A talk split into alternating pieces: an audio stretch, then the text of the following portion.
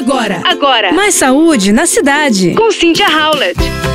É, gente, não é brincadeira não. Um estudo brasileiro calculou os óbitos prematuros relacionados à ingestão de alimentos industrializados com aditivos e excesso de sal, gordura e açúcar. Redução de 50% no consumo poderia evitar quase 30 mil mortes. E o resumo desse artigo é que os ultraprocessados matam 57 mil pessoas ao ano no país. Esse estudo feito por brasileiros, pesquisadores do Núcleo de Pesquisa Epidemiológica em Nutrição e Saúde, no PENS da USP, foi publicado na revista científica American Journal of Preventive Medicine e mostra que no Brasil, aproximadamente 57 mil mortes prematuras por ano são atribuídas ao consumo de alimentos ultraprocessados. Isso para pessoas entre 30 e 69 anos. Os pesquisadores concluíram que os alimentos ultraprocessados representavam de 13 a 21% da ingestão total de calorias diárias de adultos brasileiros